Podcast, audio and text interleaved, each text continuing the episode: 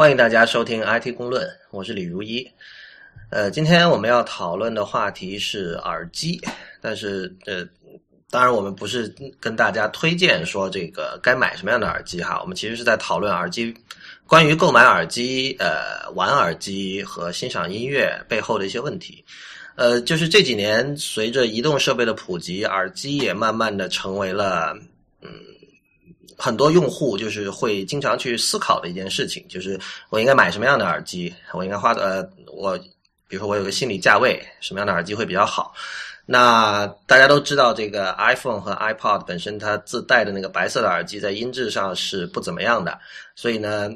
有很多人都会去思考，会不会我是不是应该选择就是其他品牌的耳机？甚至还有很多人会为自己的这个移动设备加上耳放，就是这个放大器。以获取更好的音质。那么，同时还有一点就是，我们看到，呃，其实这个这个传统是从呃音响发烧的传统延续过来的。就是在呃移动设备还没有今天这么普及的时候，可能比如说七八年前的时候，已经有人在玩耳机了，显然是这样。那而在今天呢，其实是很多以本来对音响发烧没有兴趣或者没有那么大兴趣的人，由于他每天都要。带着移动设备出街，所以他本身也需要一个耳机。那么他等于说多多少少有一只脚或者两只脚都踏入了这个音响发烧这个范畴。呃，所以你们二位现在用的是什么耳机？啊，我的耳机数量比较多，然后拉拉杂杂。我先数一数哈，我现在在用的是这个苹果的 iPhone 五 S 配的那个叫做 AirBud，就是那个白色的入耳式耳机。然后我有一个这个飞利浦的这个无线的这个蓝牙耳机，这个是因为之前里程那个机里程送的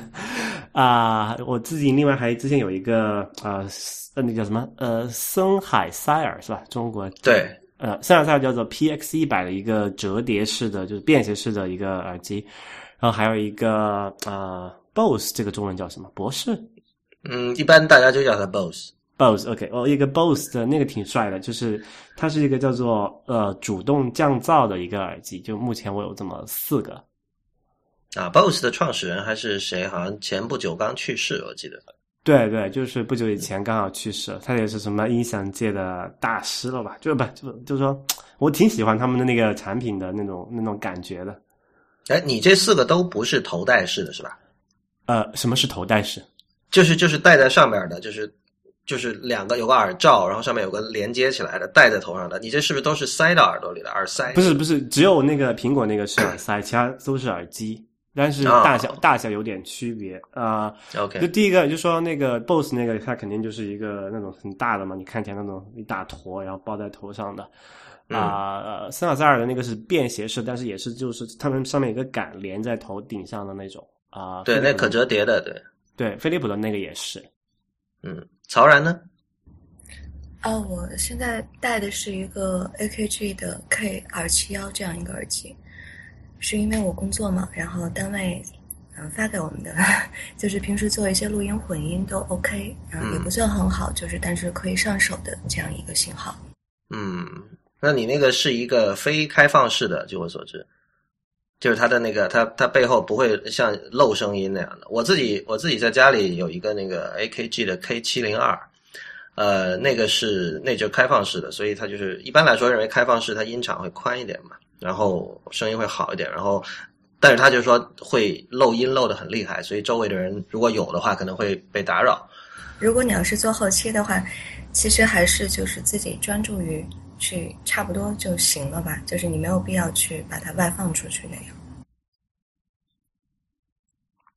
嗯，对。然后我自己平时出街的话，我用的是一个一百多块钱的森海塞尔的耳塞，但我觉得其实那个效果也是不错的。我我我不知道你们哈，就是比如说你们当时选这些耳机，呃，那曹然你说你那个 AKG 是单位发的，那另外说，那 Real 的话你。你你选那耳机啊？你的飞利浦是积分换的，这个不提。呃，其他那几呃 Apple 那个是自带的。那你的森海塞尔和 BOSS 当时你选购这两款的原因是什么呢？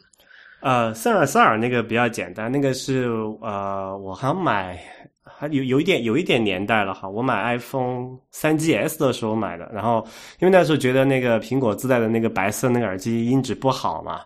我想换一个稍微好一点的，但是因为当时因为是在我我人是在德国吧，就是短期内就到处走，也不是就我不想拿一个很大的东西不好搬嘛，我就选了一个这么看起来挺比较小巧，音质还呃稍微比苹果那个好一点吧，这样。嗯，然后 BOSS 这个就比较有意思，BOSS 这个是我觉得呃，因为我我买它的一个主要原因是，其实是因为呃，我当时我老婆要去坐飞机。然后那个你知道飞机那个发动机的声音很大嘛？对。然后当时我就逛那个 Best Buy，然后他说这个 Best Buy 就是有那个有他有一个他 BOSS 做了一个怎么一个演示的摊位，他有一个很大的那种嗯扬就是就 speaker 就是一个扬声器，在你放那种这种类似于飞机那种发动机发出那种这个引擎的噪音，然后呢你去试它那个主动降噪的这个耳机的效果，哇，戴上之后效果真的是非常非常不一样，就是。可能突然说，嗯，那种就很大的那种飞机的轰鸣声，戴上之后就感觉 非常非常已经变变得非常弱。当时我想，哇，这个太牛逼了，赶快买一个。嗯，所以，哎，这个挺有趣的，就是你你买 BOSS 其实不是出于音质方面的考虑。其实我买那些，就我我自己是一个，就这么说吧，我对音质是其实没有太大追求的，因为我不是我第一个我自己也不是发烧友，而且我试过了，我这种凡胎俗耳其实是听不出来的。啊，为什么这么讲呢？就是我我想起大学的时候一件事情，当时是在呃广州，然后当时有学校有个社团，反正就是跟音响那种发烧友之类的有关的一个社团，然后当时组织我们去呃去试听。啊，那种它不是耳机，是音响哈。然后当时我们坐坐了一个车去了一个啊，我我忘了那个地方叫什么，反正就是广州海印是吧？海海印电器城，好像是，反正那里就是有一个那种厅，然后好好像是有一个人，那里有一个什么什么店，就是一个老板还是怎么样子，他有一套好像据说是一百多万的 speaker，嗯，然后我们就去听那个 speaker，然后我听了一下，我觉得是可能肯定是要比普通那个 speaker 好一些。但是在我心目中完全没有说，你说一百万，我根本不可能去去买这种东西，对吧？就说你哪怕我有这个钱，可能我估计可能就可能五千。哈哈哈所以所以所以你看，其实其实像我这种就完全我，所以我就我讲我是这个什么凡胎俗耳嘛，其实听不出来的，就我就无所谓了，就怎么便携怎么好用就好了。我觉得我们用这么轻浮的这个口气在谈论这么高级的设备，可能我们听众里有一些音响发烧友已经要怒了。大家不用怒哈，我我我我怎么说？我我自己的话，嗯，其实我的名字叫 Lawrence，这个就跟音响发烧是有关系的。因为那个初中的时候，我经常看一本香港的一个音响杂志，叫《发烧音响》，这个名字取的也真的是毫不掩饰哈。然后那里面有一个作者叫 Lawrence。因为当时我见到这名字，我不知道为什么，我觉得哦，哎，挺洋气的。然后我就后来就是因为当时上课要起英文名嘛，所以我就取了这个。所以是这样。对啊，对啊，对啊。然后呃，所以我初中的时候其实是当然完全没有钱嘛，但是我读很多很多这种呃音响杂志，因为香港的有台湾的，然后当时是完全意淫式的在进行音响发烧行为，就是对啊，那上面那上面介绍的器材都是很贵的。几十万上百万的，然后有那种，呃，一个那个放大器是分成八八台设备，然后每台是都是胆机嘛。那个法国有一个叫 Jadis 的一个 J A D I S 的一个品牌，那当时看那些就觉得很很酷，然后有各种各样的玩法。然后后来那个我们家里买了一对那个 Rogers 的 L S 三五 A 那个音箱，呃，就是那个是。所谓的这个经典名器啦，就是嗯，有有不同的品牌在不同历史时期都生产过这个型号，比如 KEF、呃 Rogers，还有像那个英国的 BBC 等等。呃，当时就是因为圈内就觉得这个这一对音箱播放这个人声和弦乐会特别好啊，然后就是说一定要配胆机，就真真空管放大器来推。所以小的时候，我我对呃音响发烧有过一定程度的认识。我自己的话，呃，买耳机的话，其实有两个特点跟别人可能不太一样。第一就是说，呃，我没有办法回答你平时主要听什么类型的音乐这个问题，因为就是说我听的非常的杂，就是因为你知道耳机的话，它不，它再贵的耳机它都是有自己的这种强项和弱项的，它不是说播什么音乐都好的，所以。作为一个负责任的店主，他也确实会先问你这个问题，那么如果你听电子比较多，他给你推荐某一款；听古典比较多，给你推荐另外一款；听人声比较多。但是问题在于，这个真的不是一个消呃，这个真的不是一个消费陷阱吗？就是他为了卖出更多的耳机，从而使就是把每个耳机分别制造成不同的功能，而是真的做不到这一点，对吗？我觉得这是一个好问题。你说技术上能不能做到？我没有能力回答。但是目前的现实确实是这样，就是我自己试听过耳机之后，也会有这样的感觉。确实，可能某些耳机对于某些音乐更好。但是，我想说的是，对于我这种人，当然我我我必须承认，我是属于很少数的一种一种顾客，就是说，呃呃，挑剔是吗？不是挑剔，就到最终我必须降低自己的标准。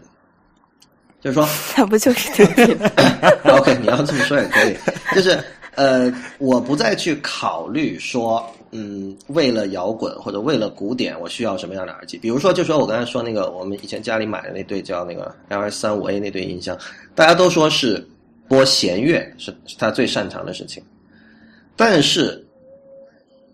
就其实说老实话，那那种音箱听什么不行？就不至于。你你你你真的说拿那个音箱听电子或者听听摇滚，声音就会软塌塌的，就会怎么样？我完全不至于。就是，其实这就就是说，他播弦乐是九十分，播电子是七十分，都 OK 是吧？都及格。我我觉得不止七十分了，我我我觉得是这样哈，就是这里其实涉及到一个这个旷日持久的一个争辩，就是说究竟是听音乐还是玩音响？这个事情其实很吊诡，就是说你问你去问所有的这种深度的音响发烧友，哪怕是花了再多钱买音响的，他一定会跟你讲说，音乐才是最重要的。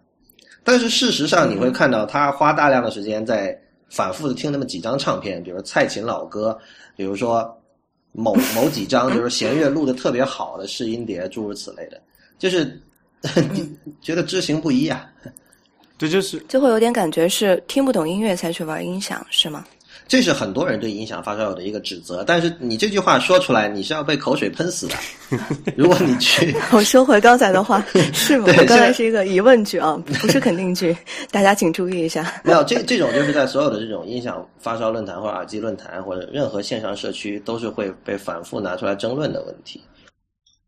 我我是这么看的哈，就是呃，我觉得听不同的音乐类型确实是完全不一样的，但是这种不一样可能不是现在的。音响发烧友这个社群想象那种不一样，就是比如说，有的人认为听古典可能对于人声和弦乐的重现能力会更要求更高，那么嗯，听摇滚对于低音的和中低音的这个紧实程度要求更高，可能一般人是从这个角度去看。那在我看来，就是其实是分成两块就是古典和所有其他。就有就就这个对耳机的这个，就说这个不同的音乐类型对耳机有什么不同要求吗？还是怎么样子？没有，就像一般就是普呃，怎么说啊？就它的道理，它的为，就是说我们刚才你讲的，就是说，比如说你听弦乐要选一种耳机啊，你听摇滚要选一种耳机啊，这可能我还好，摇滚我可能好理解一点啊，因为摇滚它可能比如说低音那种重低音的成分比较多。然后你可能要那种那个低音比较足，才听起来才有那种感觉嘛。但是就说，呃，比如你听古典音乐或者听弦乐的话，对耳机有什么不同要求吗？嗯，我是这么看的，就是说，因为所有的音响发烧友应该有一个共识，这个共识是说，呃，现场才是最好的。就从音效来说哈，音质、音效都是这样。呃，我想所有的发烧友都会同意，哪怕是再贵的器材。都不可能跟现场比，你只能无限接近现场，但是你永远达不到现场那种效果。但这个时候我们要考虑的一个问题是，现场是什么？古典的现场和摇滚的现场，或者说电子音乐的现场一样吗？是完全不一样的。我们来看一下古典音乐是什么。首先，我们今天听的绝大多数的古典音乐是在录音技术出现之前被创造出来的，这就造成一个结果：当时的作曲家如何记录自己的音乐？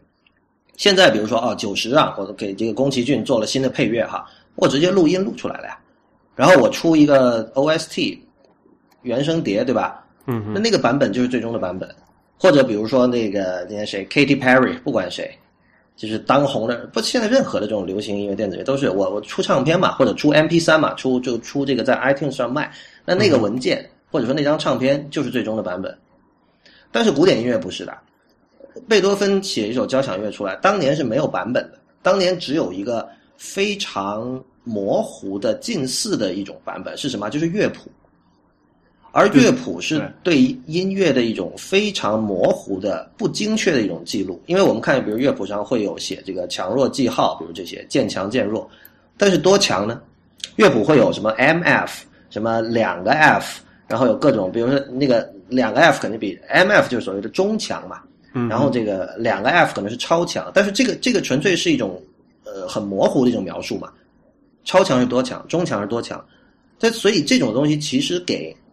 演奏者留下了这种演绎的空间，有很多演奏家是无视这种记号的，就看他心情了。不是怎么可能？演奏家还无视这种记号？肯定有的呀。你说的是？当然有的，不，当然可能大部分人是按照这种记号去做的，但是不按照。你的意思是说刻意的无视吗？呃，不能说你，我觉得说刻意有一种负面的意涵，就是说有的时候演奏者认为这种记号和他对这首曲子的理解是不一致的。嗯哼。这个同意。对，而且你看哈，就是其实这种呃记号的这种精确度是从不精确到精确的。你因为我们知道巴赫的手稿上是没有任何这类记号，他连连线都没有的。所以巴赫的曲子给演奏者留下了最大的这种发挥的空间。但是越往后，这种呃对这个表情啊、强弱啊的指示越来越精确。到了二十世纪，甚至会看到很多人会用很多作曲家会用这个，比如写一段话来说明。他来描述说啊，这一段的声音应该听起来像什么什么，但是这个很扯啊，就是你想二十世纪的时候，其实录音技术已经发明了，当然就是二十世纪早期的时候，录音技术很不成熟，可能我觉得就像今天的电子书一样，这就是当时的作曲家可能就不愿意接受说我的作品用被以这么差的音质被录下来，所以可能他还是选择用用，或者是只是出于习惯问题，还是用用乐谱，然后他其实是在一种你你想用文字去。详细的描述某一段音乐应该被演奏成什么样，呃，这是一件很很傻的事情，而且是很低效的事情。就是你这么写了，然后演奏家看到他的理解跟你是不是一样，这很难说的。就所以其实它跟就好像我们中餐的菜单一样，就是说各种都是适量，对吧？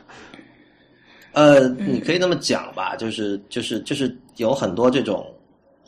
对，确实是不精确的。不，我就我的意思就是说，呃，就你提到这个问题，我我理解啊，就这样子，就是说可能早期的在那个，呃，对这个我们对可能对声乐理论还没有那么就是呃从物理的角度去深入的那么去，比如说就数值把它分析得很清楚之前，那可能就是说你是一个呃估计的一个量，但是可能比如说你现在你可以用很精确的方法去测量。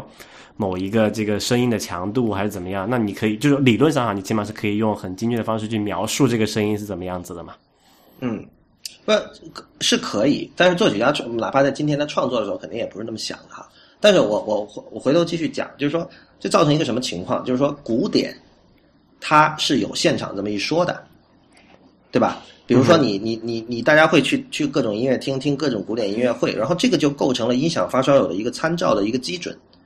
就是，比如说我们听很多柏林爱乐的这个唱片，那如果我听过这个一百多场柏林爱乐的演出，那我其实就比你在某一方面就是有权威性啊。就是我同样我们两个去听一套器材柏林爱乐的录音，我就说，哎，这个跟我，比如我我住在纽约，我经常就可以听到柏林爱乐的演出，或者我住在什么某个大城市。那我就说，对啊，你看我听过这么多场，我就是觉得你这套音响跟那个就没有另外一套音响跟那个的现场更更加接近，所以另外一套更好。我觉得当一个人说出这样的话的时候，音响发烧友很难去反驳他。但是，呃，但是音响发烧友他们经常说的是什么音乐派是听音乐，但是我们发烧友听的是声音之类的，就是以这种方式来。我我觉得在拉回来，我觉得在今天还愿意这么说的音响发烧友应该不多吧。就这这个属于音响发烧界的政治不正确，就是一般人都是忙着说呃隐藏自己的那种对于音响的过于重视，我觉得不会有人拿这个来标榜的，不想把自己搞成设备流是吧？装备流，装备流。哎，我我那我问一个问题啊，就说那就我我们就说呃，你这种古典音乐，它是因为你毕竟是一个。录音嘛，那所谓录音，你肯定就有一个原本，就是那个现场的那个交响乐队可能在那演奏的情况哈。但是这里会就会涉及一个问题哈啊，第一个，交响乐队的人可能会不一样，嗯，啊、然后那个场地可能会不一样，然后那个指挥的可能会不一样。就说其实是你哪怕听同一个交响乐队在同一个呃怎么讲，就同一个场地，然后同一个指挥，他每次不同之间演奏其实也有区别的。那么哪一个才是所谓的正确版本呢？没有正确版本。不愧是理科生，正确版本。那不，我觉得这个问题很好。这个问题就是它它需要有一个就是就我们叫做呃 reference 嘛，对吧？对，就是说你说标准吗？对啊，它就有一个参照，说哪个是更加接近于哪个版本的。是这样。这个因为这样啊，作曲家都不一样，他们其实他呈现出来的他的乐曲的声声部和特性什么的也不一样。比如你说马勒和巴赫，他们肯定就是在怎么说呢？就是他他声音所他的结构不一样，所以要不，我不我是说，就是跟针对刚才 Lawrence 讲的那件事情啊，就是说那个我们去衡量一套这个音响的这个好坏，如果它是播放的是古典音乐的话，那我们可以很简单的一个办法，就是说我们衡量这个音响放出来的这个声音在多大程度上接近于这个交响乐队在那个音乐厅演奏的那个现场的这么一个你是说更还原是吧？就是更接近于本真的声音，对就说不管这个本真的声音是好还是不好。对对，就这个这我我是这么理解的话，那我那刘一，你来回答一下这个问题。我觉得就是演绎要把它分开来看，因为你刚刚提到几个不同的变数哈，比如说呃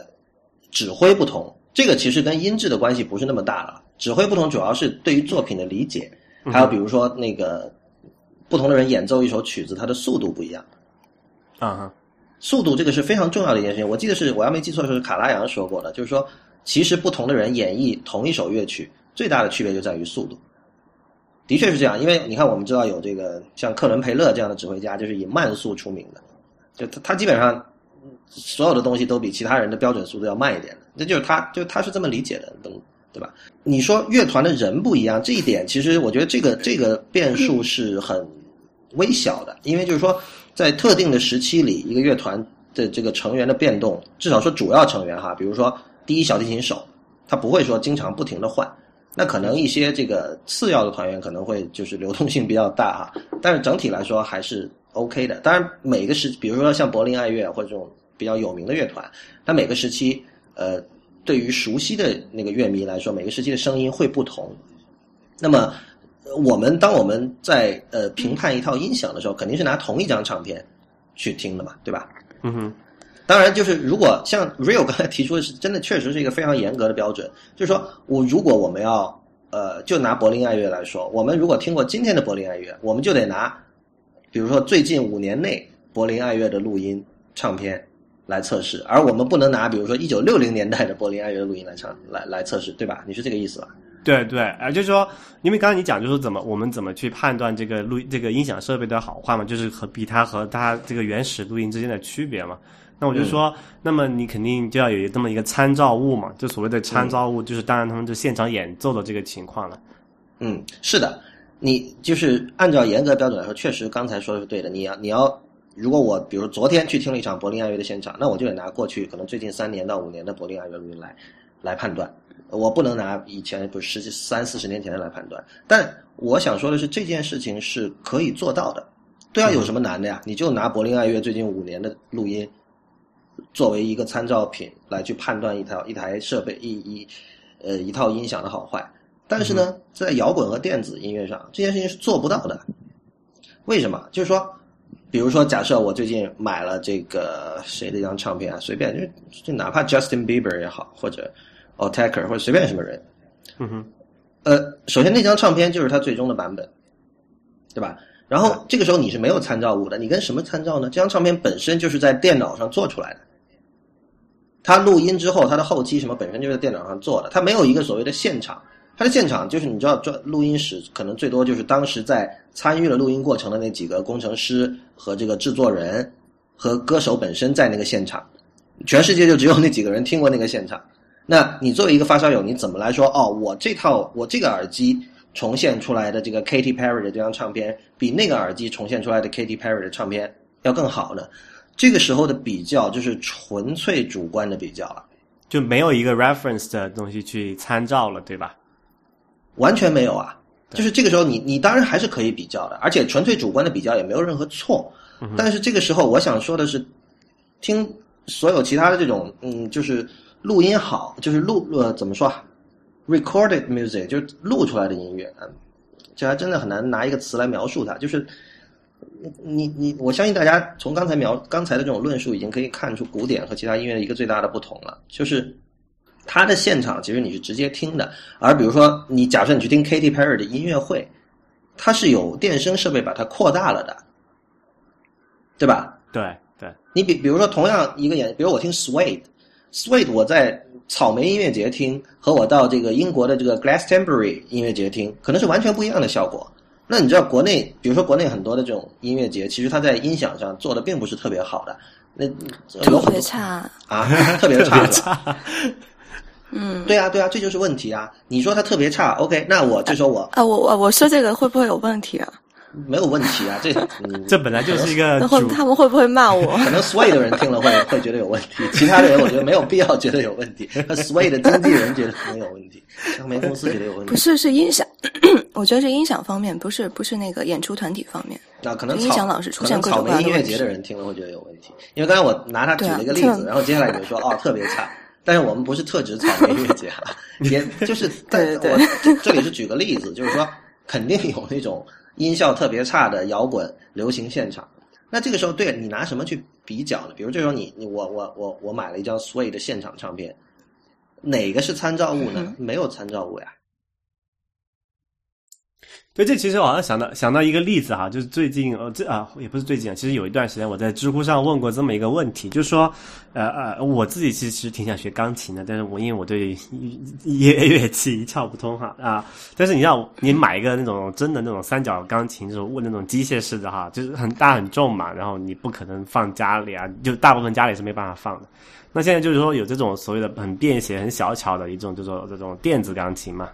嗯，然后、呃，它不是电子琴，而是电电钢琴。电钢琴对，就是它的它的原理大概可能用程序员的 角度去解释，就是说，它先从那种就是真的那种啊、比较名贵的那种三角钢琴那种，它把用那个很好的录音设备把那个音先录下来，然后把比如说它按一个键按多重。啊，就是多重的力道去按一个键录录下来，然后换一个力力度再去按那个键再录下来，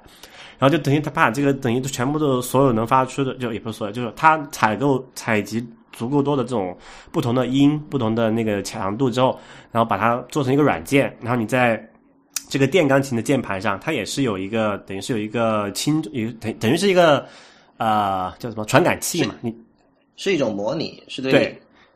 然后你摁下去那个键的时候，就是他是说，哎，你按的力度是多少，是哪个键？然后他从那个他从他的那个数据库里面找出来，那个钢琴上啊、你按这个键是这个力度，应该是发出发出什么样的声音，然后他把那段声音播出来给你，就是等于说其实是就是说模拟的那那段声音了嘛。嗯，啊，然后这个就会牵涉到一个问题，就是说，如果你录的那个声，就你那声音数据库不一样，你哪怕是弹同样的这么一个电钢琴出来的效果，其实是他们说是不一样的。弹同样电钢琴，就是录制的声音为什么会不一样呢？不不，这不不是说，就是说，你假你在同你在一个电钢琴上按同样的力度弹奏一个乐曲之后，你选择的那个插入的这个音这个声音数据的那个源的数据库不一样，你听到的效果其实是不一样的。呃，有可能啊，对啊，那对怎么样呢？就就这就就就是一个问题了呀，就是说，刚刚你就是就刚刚也是就是说，呃，就就提到刚刚你讲的一件事情，这个时候你按下去的其实是要针对于某，还是要针对于某个那个普通钢琴的那个版本来说，你你是要的这个音，你换钢琴那个音可能就不一样了，对吧？呃，首先呢，我是会弹钢琴的，然后我也弹过电钢琴。嗯，呃，我觉得从演奏者的角度来说，这呃，你要担心的不是这个，而是说、没有问题？吗？不是，首先你如果你买台电钢琴在家里练的话，你不会嗯。经常去换那个音源的。但是呃，我明白你的意思，就是说，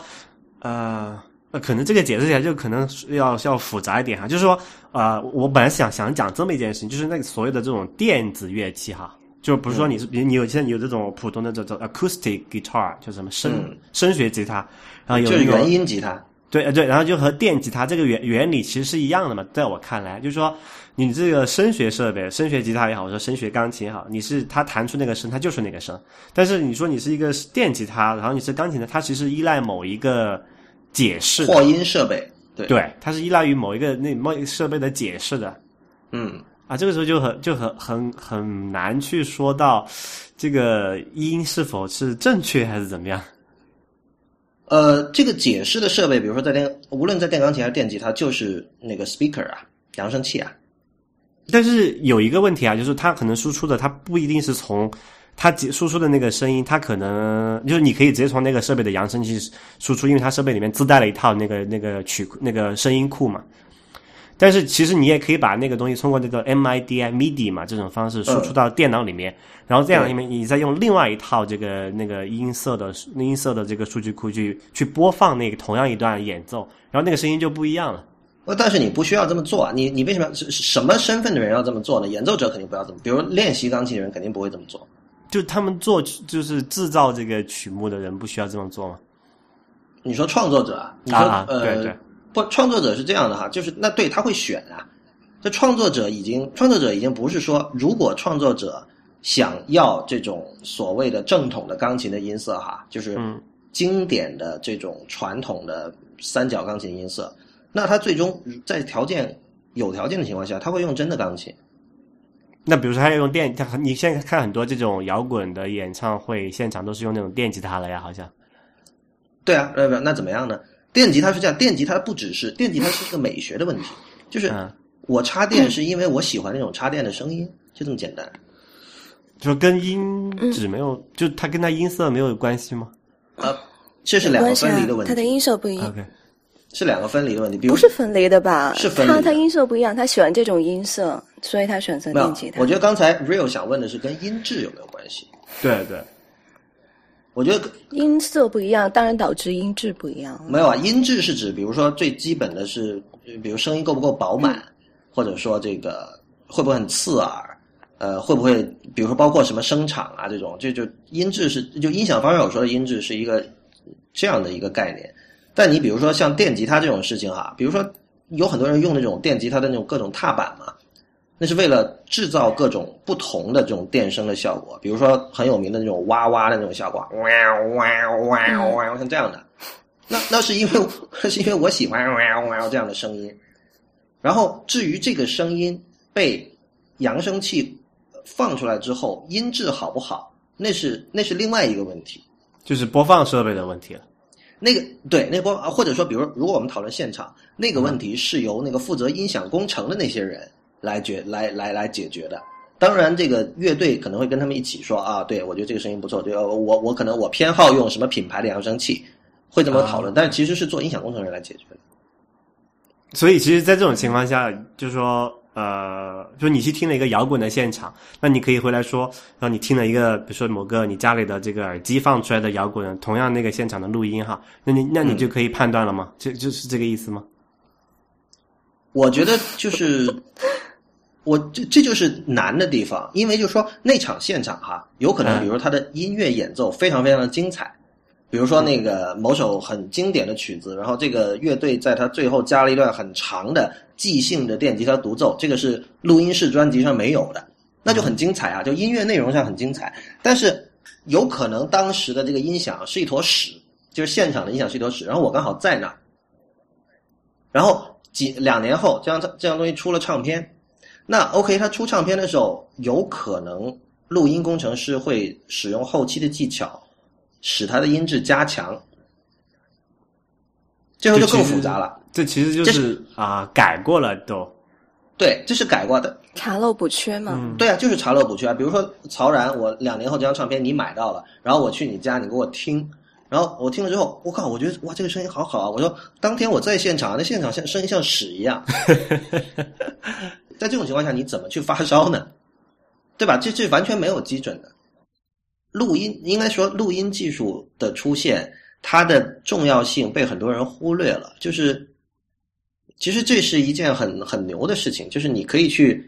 任意的去修改一个已经发生过的一个历史事实，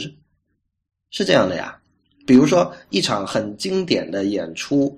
呃，由于当天的这个音响设备很糟糕，被毁掉了，然后你通过你在出录音的时候，你通过各种技巧，你甚至你可以找乐队来重新录的。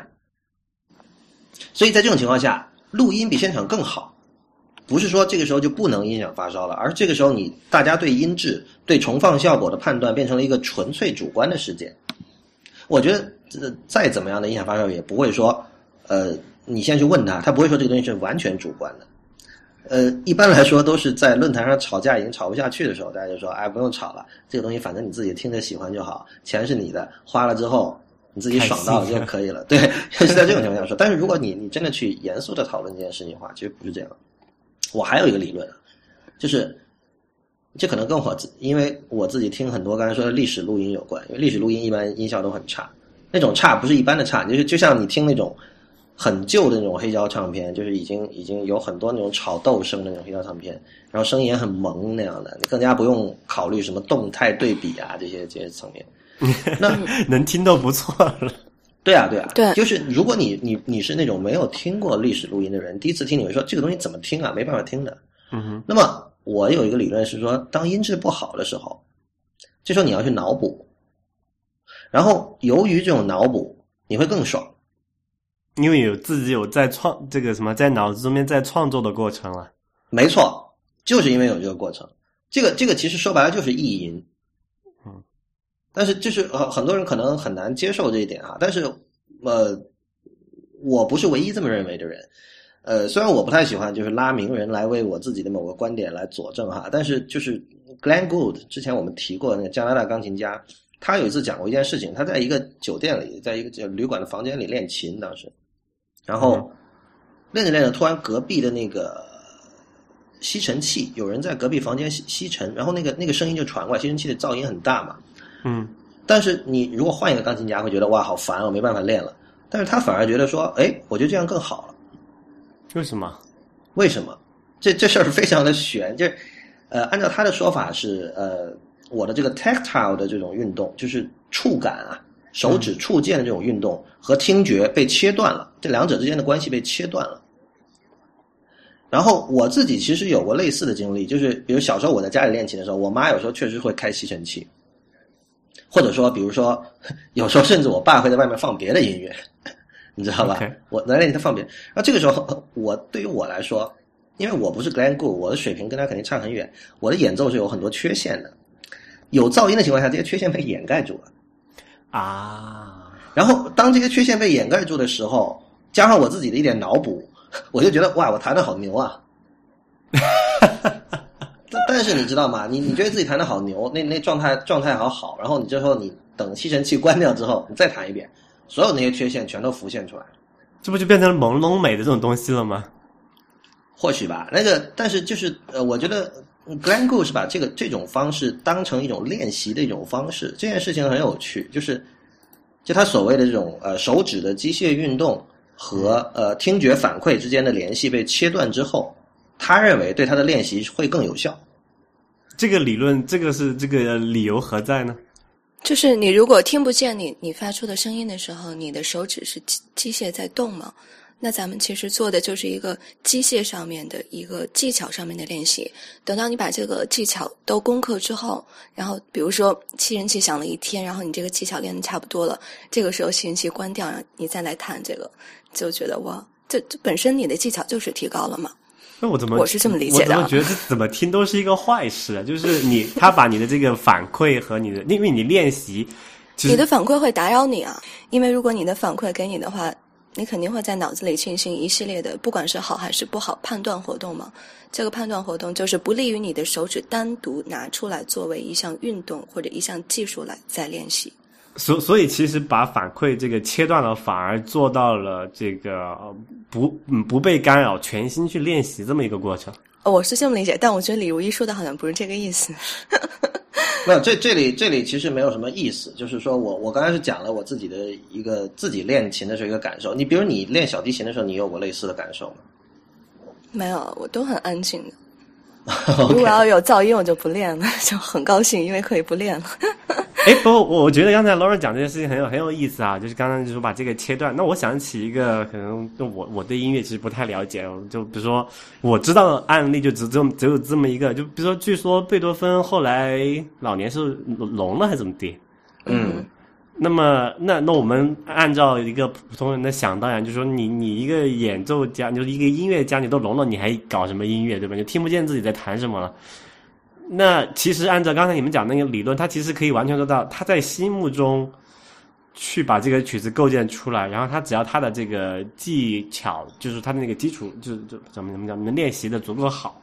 嗯，那其实他他听不听得见这个已经并不重要了，对吧？因为他在心目中已经把它重现出来了。你这里其实触及了一个很深的问题，就是说，不管一个人有没有失聪，啊、最好的状态一定不是那个最终被演奏出来的状态，最好的状态一定是在他心里的，是他的心耳听到的。对对对，我我觉得这个是有这个这个是呃，我觉得他这个还蛮有道理的。就很多人想象，呃，我不知道是不是我可能比较自恋还是怎么样，就说，嗯，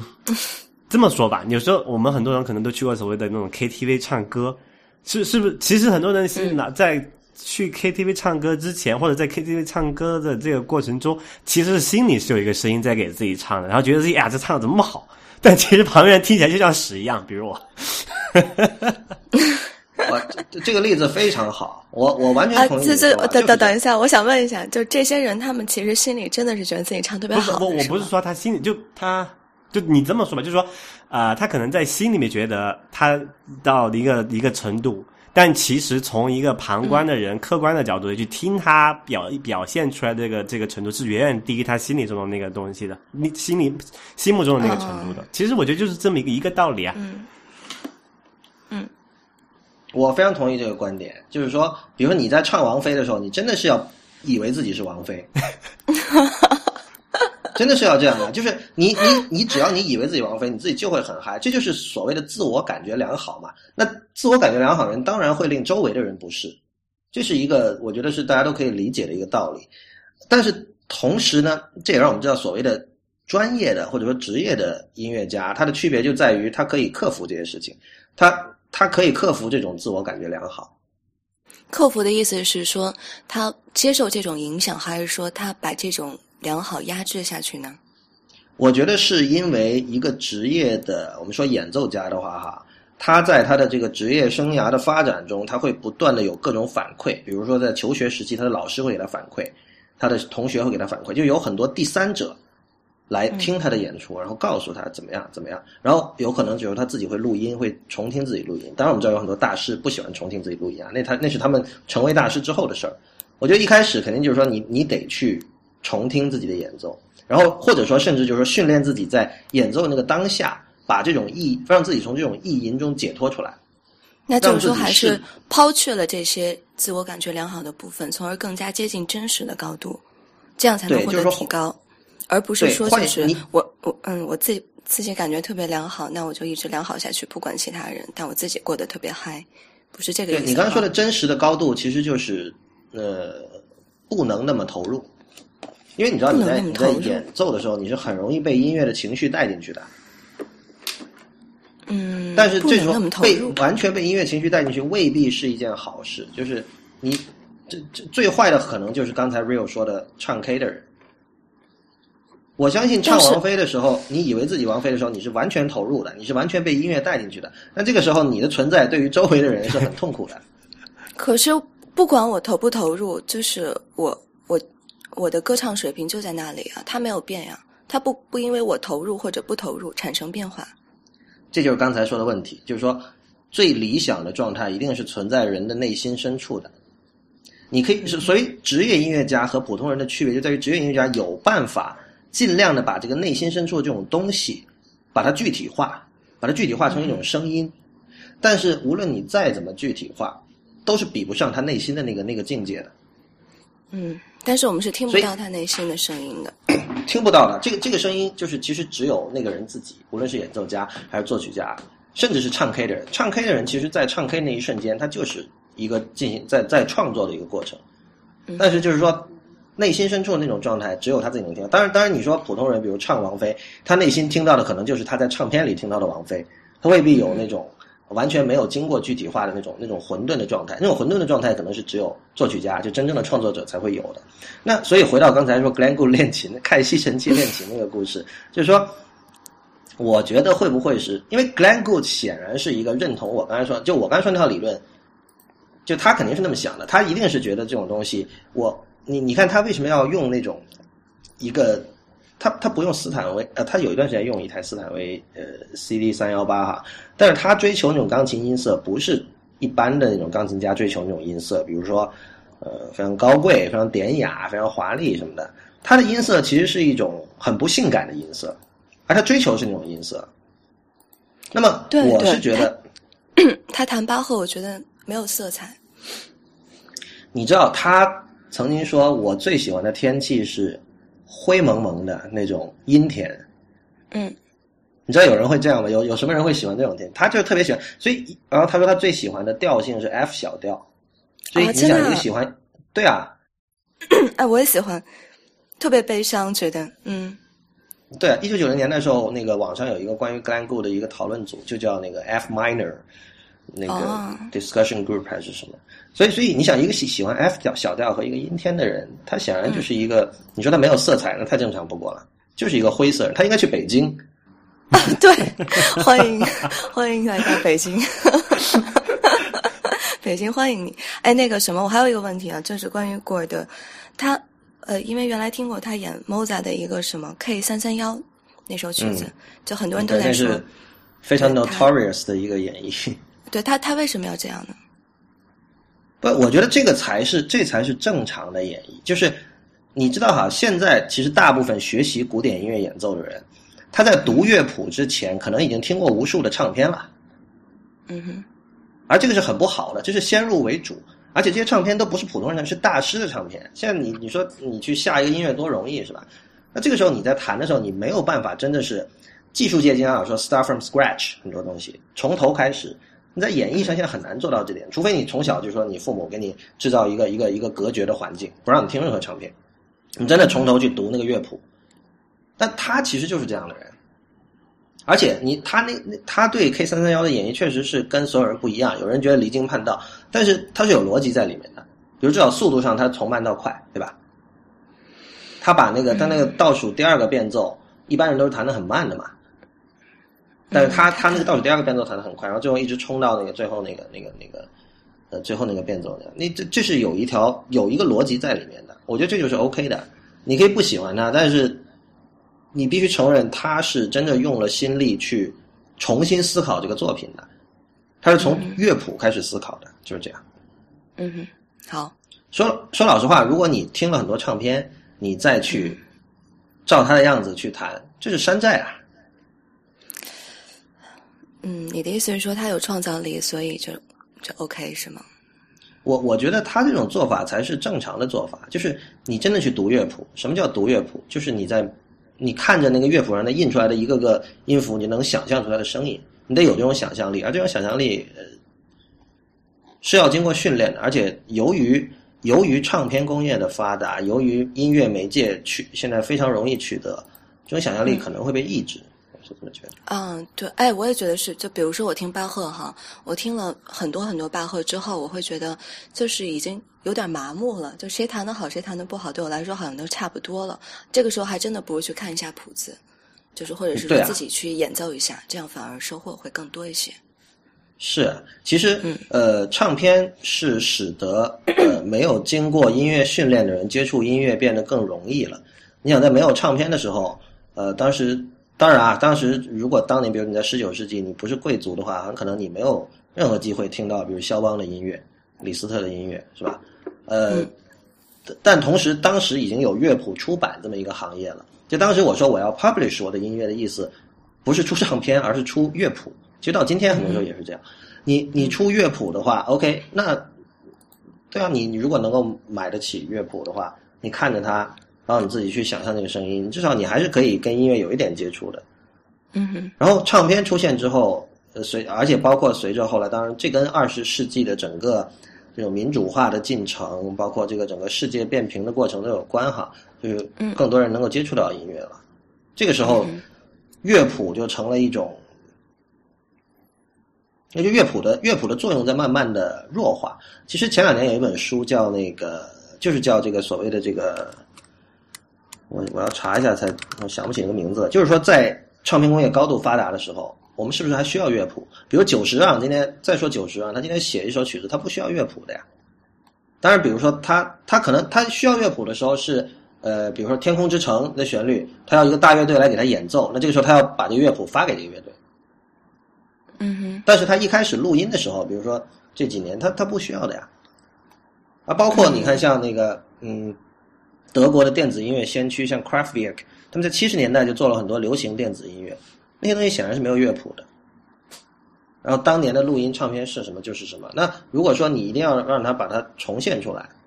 它可以重现，但是这个东西就是说它是一个一次性就在那儿。我有一个朋友听了我的说法之后，他就觉得这有点像油画呃绘画和动画的区别。我觉得这个挺对的，就是说呃绘画两百年前的和今天是一样的，最终它画在画布上或者画在宣纸上，我拿给你，你看到的这个媒介是唯一的。但是动画不一样，动画的话你你大家是在不同的屏幕上。看同一部动画作品，这个屏幕的尺寸有区别，它的这个色温有区别，它的分辨率有区别，这些都会影响到最终的这种观感，就是这样。所以这一点跟这个不同耳机的区别，我觉得是完全可以类比的。就是你唱片都是同样一张唱片，但是你或者说 MP3，，或者说这个 FLAC，或者说各种无损格式哈，都是同样一个文件，但是你不同的耳机，就相当于你用不同的屏幕去看那个。呃，看动画片或者看包括普通的电影，所以这这种重放设备其实给你提供了一个玩的空间。我觉得音响发烧友就是在这个空间里在在活动。那其实是就是说现在情况是这样子，就没有一个所谓的绝对正确的一个音音响设备了哈。那我们。这个在就是我们作为一个普通人在购买的时候要怎么要怎么办呢？怎么去选择呢？就是很多人其实并不知道自己喜欢什么样的音乐，对吧？或者他想听到他想听到哪种样子的呃音色也好，就是其实是很难知道的嘛。呃，这个问题如果有标准答案的话，这标准答案一定是只有靠自己多听，没办法。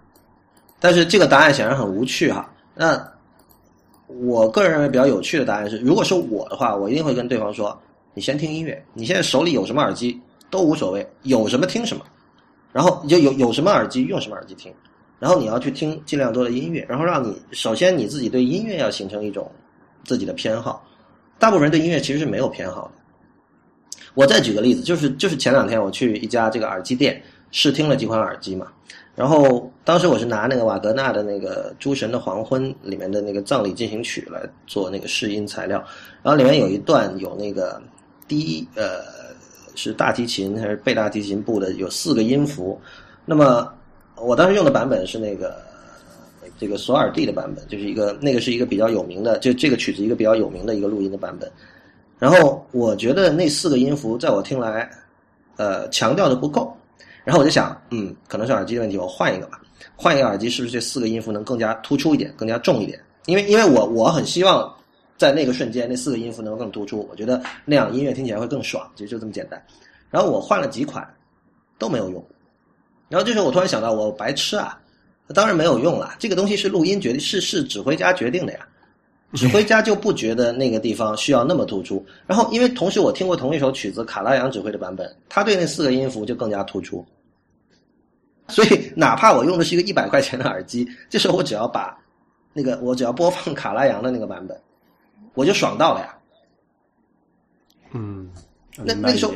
对啊，所以所以这就是为什么我说应该先听音乐，就是呃，录音设备对于你的爽度的那种起到的作用是，我觉得是很有限的。就是可能又回到你当年在广州去海印电器城听那套一百万的音响的那种感受。可能在你心目中，你可能只愿意为它付出五千块钱。但是我觉得，如果一个人对音乐真的钻进去了的话，呃，那种爽度的提高其实是无价的，那远比任何音响能够给他带来的快感要大的太多了。就哪怕是我刚才说历史录音，都是这样。嗯，对，卡拉扬就是一个特别注重音色的人，他反而不是特别注重结构，是吧？嗯，我反应有点慢，不好意思，今天今天比较 脱线。然后要不要吐槽一下现在那个就是音响发射的那个 placebo？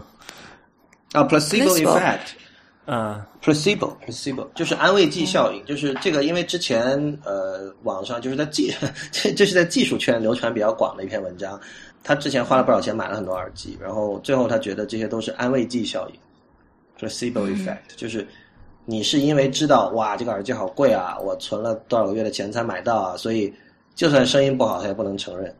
我觉得在这个意义上说，耳机发烧就会变成一种非常无聊的事情，就是它会变成和女人买名牌包包变成完全一样的行为。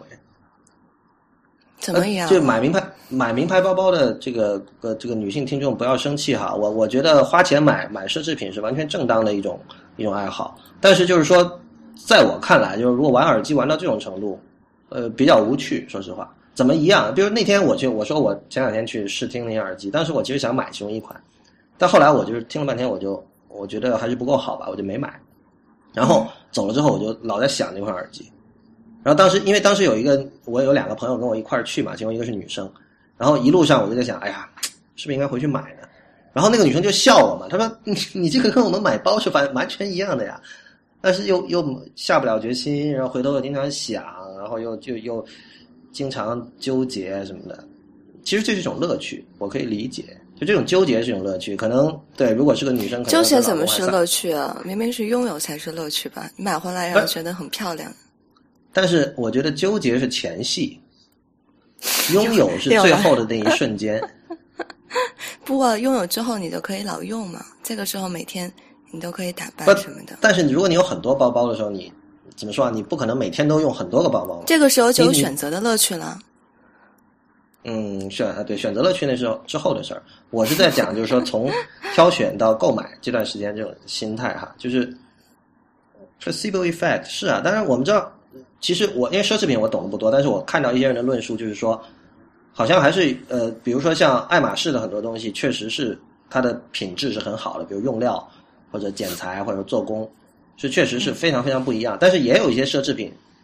也也包含这种 placebo effect，就是其实没有其实很多时候就是你买了之后，然后你给他找理由，买了之后以后你就会去关注很多它的优点，然后把用这些优点来说服自己，对吧？对，我觉得我我觉得这件事情就是这样子，就是说可能最麻烦的一点啊，就是包括是很包发烧友也好，就其实不管是音响，其实各种发烧友，比如你车，你你你你车，或者是买那个名牌奢侈品也好，嗯，就是说有一件事情就是。假设一切都是呃，其他条件都都是给都是相同的，你在上面花的钱越多，你个人觉得那个东西越好。真的是这样的吗？真的吗？好像是有这个研究，就是确实有这么有这么一种效效应，就是对，我也听说过，但是这是真的吗？最好的你问你就是这个自己啊，比如说你实现了。那对你你的自我实现，对你，比如曹安，你你想一下自己买呃就是比较贵的东西，或者你比较发烧的东西的时候，你的心态是什么样的？我觉得我不是啊，所以我在质疑啊。换一个方向问，可能你就明白这个意思。就说假设你现在去买 iPhone，然后你可能说你可能花了五千块钱买了一部，嗯，然后别人回来回头说那边那边才两千五，嗯，但是你是就是说按理说这个东西对你的这个主观感受是应该不受变化的，因为你还拿同样的一部 iPhone 嘛。嗯哼，但是因为你知道别人比你少付了一半的钱，你觉得我会觉得他哎买的是假的。不就就是我们先说就是 哎，举例但是你拿 iPhone 举这个例子是很不对的，因为 iPhone 恰恰是个反例，你不不太好哈啊！就我就是这个，我想我想表达意思就是说，其实是，嗯，我们对就是人对这个东西的这个主观评价，就好像耳机也好，同样的耳机，你可能其实你就就如果做我们做盲测哈，就是你不知道那个你拿耳机哪个听，你其实听不出他们的特细节的区别的。但是你不知道拿给你的时候说，哎，我告诉你这个是什么。AKG 最高端的五万块钱一个啊，那个是路边小摊儿买的，哎，也不是路边小摊，就是可能只有三千块钱一个，但也是很好的耳机。但你会觉得这个 AKG 哇，五万好牛逼，好牛逼。我觉得一定一定会有的。所以之前知乎上有一个问题说，那个音响发烧友享受的是什么？当然我的答案我说他享受的是在这个资本主义社会里游刃有余的快感。我真的是这么想的，就是不这这个是 OK 的，就是我觉得不需要因为你享受的是这个而感到 guilty。但我觉得如果真的，比如你问我的话，你诚实的我我自己诚实的回答就会是这个。呃，我我我我也会去享受音乐，我也会去享受音质，但是所谓的这种发烧行为，就不断的升级器材、玩器材这种行为，确实是，嗯，你其实在让自己明白，我在这种嗯好东西可以用真金白银换来的这样的一个体系里，我可以游刃有余的 在这个体系里游走，这是一种快感，嗯就是这样。所以，所以就是，我觉得这种快感是完全 OK 的，但是你不要装的是，好像是你真的是很懂音乐，我觉得这个是我不能接受的。如果你平时真的只听那么几张这个录音比较好的唱片，然后你跟我说啊，音乐才是最重要的，那我觉得这知行不一，就这么简单。那曹然保重身体哦，不然你的这个粉丝们会伤心的。我还有粉丝了，对啊，现在现在已经就强的很多听众强烈要求要有曹小姐的声音。为什么？是因为是因为 就我说的他们能听懂是吧？不，他们就是喜欢听你的声音。哦，就喜欢那你要问他们了哦，那 OK。你要经常去微博跟他们互动的。呃，说到微博，我们的微博是 IT 公论，公司的公，论点的论。那么，如果你不喜欢用微博的话，我们在微信和 Twitter 上也是有的。我们在微信和 Twitter 都是叫 IT 公论的全拼 G O N G L U N。呃，那今天就到这里，谢谢大家，我们下期再见。好的，拜拜。拜。